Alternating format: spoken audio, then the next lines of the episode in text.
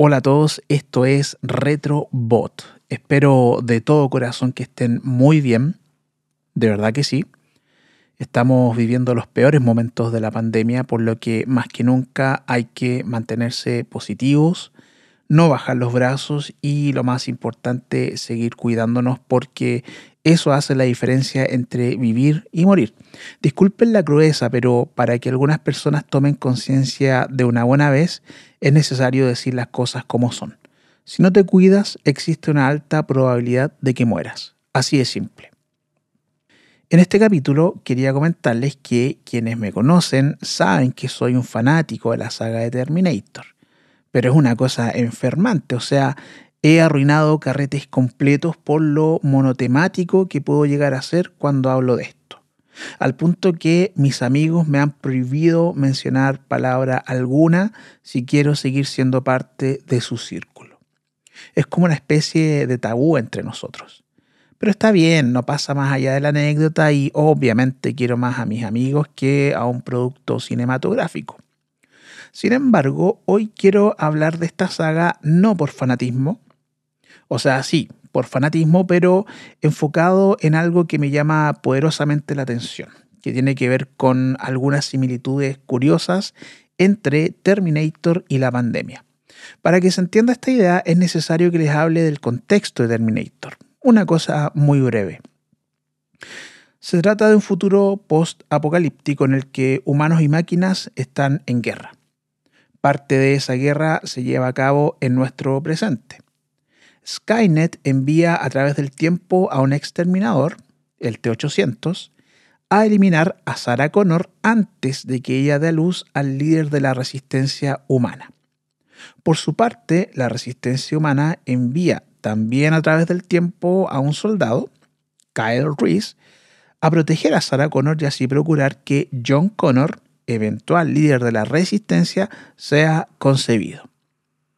El T-800 fracasa y John Connor nace. Ojo, para que se sitúen en los personajes, el T-800 es Arnold Schwarzenegger. ¿Ok? Desde aquí la historia se repite. La diferencia es que ahora a quien hay que eliminar es a John Connor cuando todavía es un niño. Quien tiene la misión de eliminarlo es el T-1000 y quien debe protegerlo es el T-800. Sí, el mismo que debía eliminar a Sarah Connor. Según la historia, este fue capturado por la resistencia y reprogramado para asegurarse que John Connor permanezca con vida hasta convertirse en aquel que guiará a la humanidad en la lucha contra las máquinas. Este es el panorama general de Terminator. Con esta idea se lanzaron varias películas, unas mejores que otras. Pero como fanático me atrevo a decir que el grueso de la trama está en la primera y la segunda.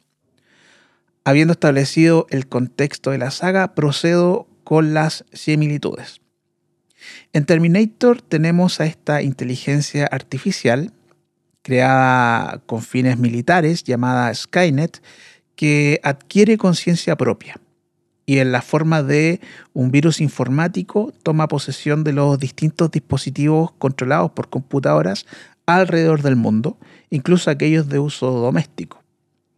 En la pandemia tenemos al COVID, que como sabemos es un virus biológico que se ha esparcido por el mundo, obligándonos a modificar nuestras costumbres y estilo de vida, incluso dentro de nuestros hogares. En Terminator, el Skynet no puede ser desconectado. Esto porque no está alojado en un servidor, sino que habita en la red global, lo que le hace invisible y omnipresente. En la pandemia, el COVID-19, por su naturaleza viral, no tiene cura. Puede estar presente tanto en seres humanos como en superficies inertes y solo puede ser detectado una vez que el contagiado exhibe síntomas. En Terminator, el Skynet crea soldados más poderosos conforme la serie avanza. Si bien John Connor instruye a los humanos en cómo y dónde atacar a los exterminadores, no es más que para desorientarles y ganar un poco de tiempo. En la pandemia, el COVID-19 ha mutado en nuevas cepas, más peligrosas y menos controlables, La ciencia médica ha creado vacunas, sin embargo, estas no son soluciones absolutas, sino una forma de reducir la letalidad del virus.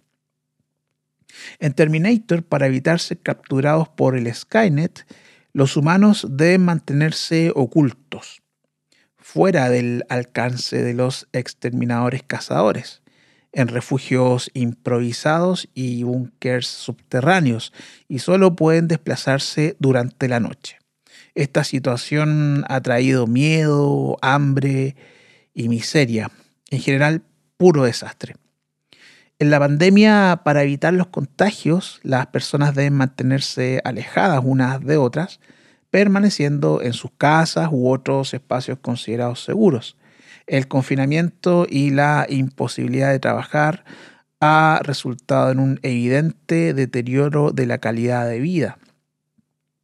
En Terminator, para evitar ser eliminados por el Skynet, los humanos se organizan y crean la resistencia en la pandemia nuestra resistencia es el cuerpo médico y las personas que trabajan en el área de la salud que enfrentan al virus cara a cara.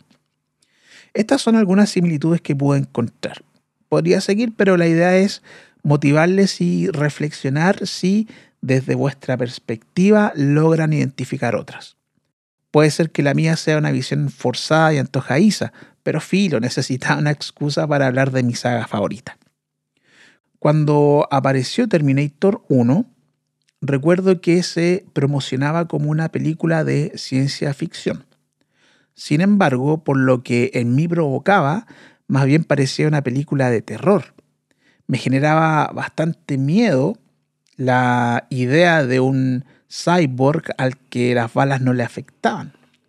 Tampoco podías discutir, eh, razonar negociar o generar un mínimo de piedad en él.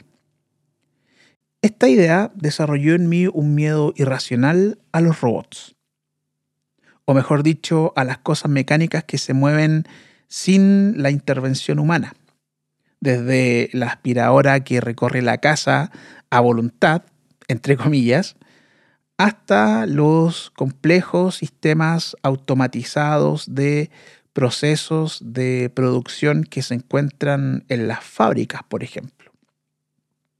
Otra experiencia traumática la tuve con Terminator 2. Fue tanto lo que enganché con esta película que me produjo una depresión siendo muy chico. Realmente llegué a pensar que el destino de la humanidad sería el que se mostraba ahí. Pero lo pude superar, comencé a practicar artes marciales y santo remedio. Lo extraño es que viviendo hoy una trama similar con la pandemia, no siento que vuelva a tener depresión, lo cual obviamente es positivo. Más que hacer em, conclusiones, quiero dejarte algunas preguntas para que busques las respuestas en la intimidad de tus pensamientos. Estas son, ¿ha habido alguna película que te haya afectado más de lo normal? ¿O ¿Crees que Terminator es una metáfora sobre cómo los humanos hemos sido esclavizados por la tecnología? ¿Crees que la tecnología alcance tal nivel de desarrollo que permita a las máquinas tener conciencia propia? Y si eso es una posibilidad, ¿por qué mierda los humanos la siguen perfeccionando? En fin, soy Gianfranco y si estás escuchando esto, eres la resistencia. Hasta la vista, babies.